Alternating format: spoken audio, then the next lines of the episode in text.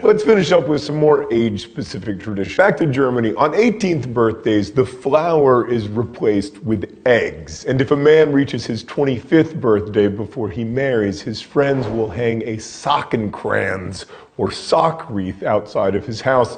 The old socks are a symbol of his old age. On that note, some cultures have different traditions for when people turn a certain age. Like you probably already know that girls who practice Judaism have bat mitzvah when they turn 12, and boys have a bar mitzvah when they turn 13.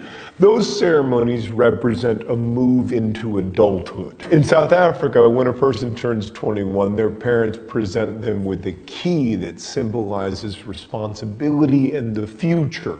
In the Netherlands, They celebrate crown years, which are the ages 5, 10, 15, 20, and 21. On those birthdays, you get bigger presents. The first, 5th, 10th, and 15th birthdays are the most important in Nigeria. Up to 100 people might show up to those celebrations, which usually involve a feast. And now I return to my salon to tell you that the Chinese also have a special first birthday tradition. The baby is placed in front of a bunch of objects like books, flowers, stationery, coins, and toys.